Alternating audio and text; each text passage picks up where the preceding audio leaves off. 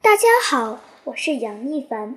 今天我要跟大家分享的是《根鸟》第二章“青塔四”。正如板金所预料的那样，根鸟终于在第二天饿得快要发昏时，开始拿着板金给他从人家要来的一只葫芦瓢，羞愧地走进镇子。板金本来是可以多要一些东西回来吃的。但板金当着他的面将一体饭倒进了小木屋门前的河里，一群鱼闻香游过来，一会儿功夫就将那些饭吃完了。根鸟先是跟在板金身后躲躲藏藏，但最终难逃一路的目光。他希望能像板金那样自然的、若无其事的走在镇上，但怎么也做不到。中午时，一个小女孩的目光彻底改变了他。当时，他正畏畏缩缩地走向一个人家的大门。此刻，他希望板金能够在他身后或者身旁，然而板金却大步地走开去了。他只好硬着头皮走上前去。大门开着，一只小黑狗在屋内摇着尾巴，并歪着脑袋。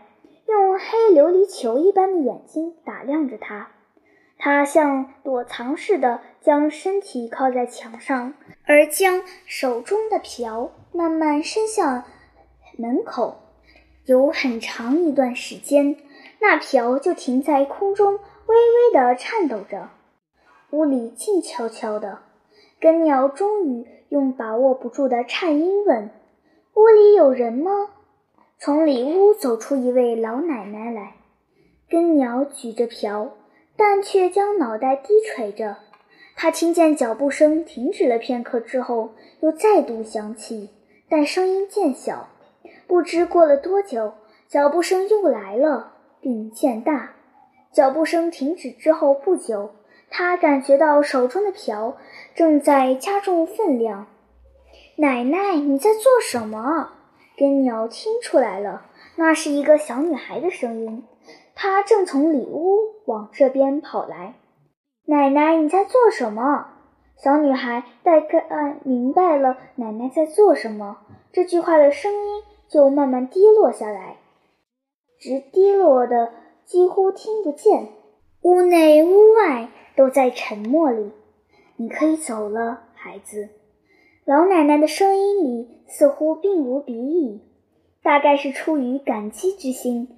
根鸟抬起头来，想说句什么。就在这一刻，他看到了那个半藏在老奶奶身后的小女孩的眼睛。这双眼睛在长长的睫毛下，奇异但仍然十分清纯地看着他。这双眼睛突然是根鸟想到了夜里。紫嫣同样清纯的目光，唯一不同的是，紫嫣的目光里含着忧伤与期望。也就在这一刻，根鸟内心深处的羞耻感随风而逝，他才忽然的彻底明白，他此刻到底在做什么。他像一个大哥哥一样，朝那女孩微微一笑，他仿佛是这个人家的一个男孩。因吃饭时也惦记着外面的事情，便拖着饭碗走出家门一样，端着装满热气腾腾的饭菜的葫芦瓢沿街走去。中午的阳光非常明亮，青塔镇的全体居民很快就知道了，青塔镇来了两个乞丐，但他们从这两个一老一小的乞丐中。却竟然看不到一丝悲下，除了乞讨，根鸟和板金还在这里想着一切办法去挣钱。有些人好奇，想打听他们的故事，但看他们都不肯吐露，也就只好作罢。他们在给人家干活时都十分卖力，青塔镇的人也不嫌弃他们，任由他们在这里住着。他们在这里一住就是十几天，他们当然希望每天都走在路上，但他们又必须不住地停下挣一些盘缠，以便完成后面的路程。青塔这个地方民风古朴，那些债主出手都很大方，他们当然不能轻易放弃挣钱的机会。这天傍晚，根鸟和板金都将自己的钱袋里的钱倒在地上，他们数了数，两人的心中都感到满足。板金说：“明天我们该离开这里上路了。”晚上，他们不再乞讨，而是将自己洗得干干净净，走进了镇上的小酒馆。他们面对面的坐下，要了酒和菜。坐在酒馆里的人都回过头来看他们。回到小木屋，已是深夜了。也就是在这天夜里，根鸟生病了。他是在天亮之后才发现自己生病的。当时，板青一边收拾行囊，一边催促他：“你该起来了，我们要早一点赶路。”他答应了一声，想起来，但立即感到头晕目眩，支撑着身体的胳膊一软，又跌倒了下去。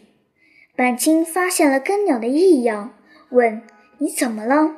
根鸟含糊不清地回答道：“我起不来了。”板金赶紧将手放在根鸟的额头上，随即惊讶地叫道：“好烫啊！”根鸟正在发高烧，它面赤身虚，嘴唇干裂，两只手掌却湿漉漉的。跟鸟说：“你先走吧，我比你走得快，我会赶上你的。”板金摇了摇头：“你只管躺着，我出去一会儿。”板金走后，跟鸟在小木屋一动不动地躺着。他觉得血热乎乎的，很稠的在血管里奔流，脑袋嗡嗡地响着，想事情总也想不清楚。他的眼皮沉得难以张开，眼珠好像锈住了一样，难以灵活地转动，一副神志不清的样子。他又昏昏沉沉地睡去了。板金去药店抓了药回来时，根鸟正在浑身哆嗦。他想控制住自己，可哆嗦根本无法阻止。他缩成一团，仿佛是刚从冰窟窿里被人救出来似的。他的牙齿在咯咯咯地碰撞着。他不知道自己到底怎么了，心里很害怕。板金说：“你病得不轻呢。”他让根鸟吃了药，根鸟心中感到歉疚。板金察觉到了根鸟心中的念头，说：“我会留在你身旁，伺候你的。”根鸟的病并没有立即好起来，高烧一直持续了好几日，也没有完全退下去。板金请来了医生，医生看完药之后说。这病要好利落，恐怕还得有一些日子。他留下了一些药，根鸟心中十分焦急。他总想起身，可总是被板金阻止了。夜晚，当四周变得一片沉静时，根鸟便会在心中思念起菊坡来。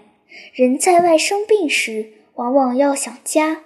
有一阵，他居然想不起父亲的样子来。这使他非常着急和恐慌。他记不清他离开父亲到底有多少天了。他猜想着父亲在他走后是怎样度过那一个又一个清冷的日子的，心中不时会产生一股伤感。他希望能在梦中与父亲会面，但却一直没有这样的梦。